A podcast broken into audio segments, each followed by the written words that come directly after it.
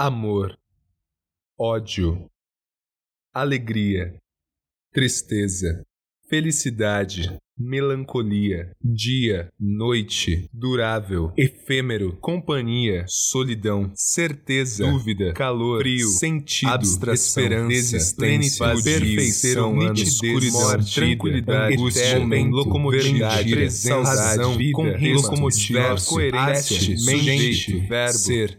Literativa, o seu podcast de literatura interativa. Sonho dentro de um sonho. Um texto escrito por Edgar Allan Poe, interpretado por Suede. Receba. Receba esse beijo sobre a testa. E. te deixando a partir de agora. Então. Deixe-me te contar. Você não está errado. Você, você que considera que meus dias foram um sonho, mesmo que a esperança tenha sumido em uma noite ou em um dia, numa visão ou em nada mais, é, portanto, o que menos se perdeu? Tudo o que vemos ou transparecemos é nada além de um sonho dentro de um sonho. Permaneço no meio de um rugido de uma onda agitada a quebrar. E seguro dentro de minha mão grãos de areia dourada. Com poucos, ainda enquanto eles escorrem por entre meus dedos lá pro fundo da água.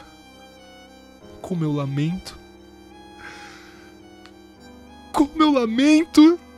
Oh Deus, não posso agarrá-los com um cinto apertado.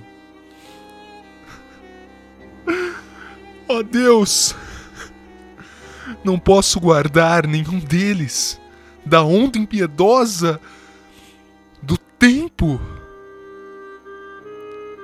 Tudo que vemos ou transparecemos não é nada mais que um sonho dentro de um sonho?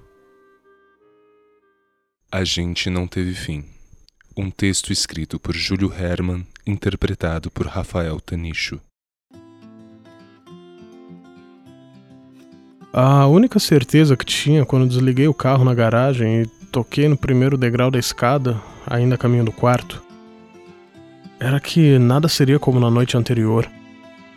Não seria o mesmo modo de fechar os olhos e tentar pegar no sono. Não seria o mesmo jeito de deixá-los abertos e encarar o nada que se projetava no meu campo de visão.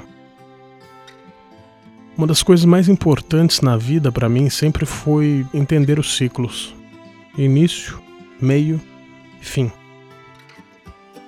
Nem sempre um justifica os outros ou aparece no exato instante em que não dá para continuar como se está mas acontece inevitavelmente. Num dia somos uns, no outro dia somos outros, e ainda assim existem coisas que insistem em não passar. Pensei nisso depois de esbarrar com ela na fila do banco. Parecia tudo bem. Parecia tudo certo demais até eu precisar baixar os olhos e fingir que nada estava acontecendo. Tentei botar na cabeça que as coisas já não são assim. Experimentei olhar em volta para ver se enxergava alguma coisa lá atrás, mas não consegui encontrar um fim. Saí de lá com uma sensação estranha. Difícil de explicar. Quando alguém vai embora de nossas vidas, uma das coisas mais difíceis no meio de um turbilhão de acontecimentos é entender em que momento foi que tudo ruiu. Não marcamos no calendário, não conseguimos zerar o cronômetro no instante em que acontece. Nunca é de uma hora para outra. Meus amigos falam para eu esquecer. O passado não merece tanta atenção assim. Minha família diz que uma hora perceberei qual foi o exato instante em que acabou e que. e que trouxe a gente até aqui. Mas não é fácil assim. Não existe maneira menos doída de fingir que nunca aconteceu. Quando desliguei as luzes, lembrei que tinha um pouco dela nas gavetas da cômoda. Arranquei os objetos, coloquei embaixo das cobertas para dormir comigo. Revirei cada um deles para procurar o maldito fim que que não acompanhou o início e o meio na cronologia. Não não existia ponto final nenhum ali. Algumas coisas, só algumas, talvez não tenham sido feitas para passar. Passa o tempo, passa a gente, mas fica alguma coisa que permanecerá conosco enquanto existirmos. Talvez também o amor seja uma dessas coisas. Só. Um texto escrito por Edgar Allan Poe, interpretado por Suede. Desde a infância eu tenho sido diferente de outros. Tenho visto de outro modo. Minhas paixões tinham uma outra fonte, minhas mágoas, outra origem. No mesmo tom, não despertava o meu coração para a alegria. O que amei, eu amei só.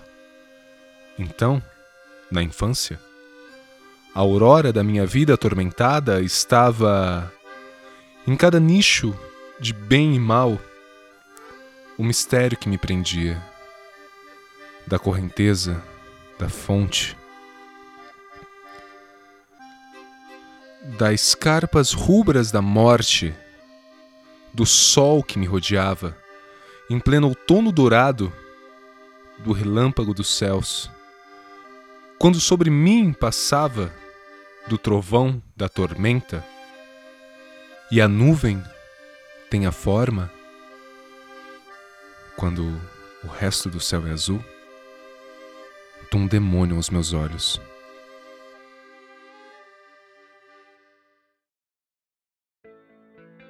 Eu tô tentando não desistir.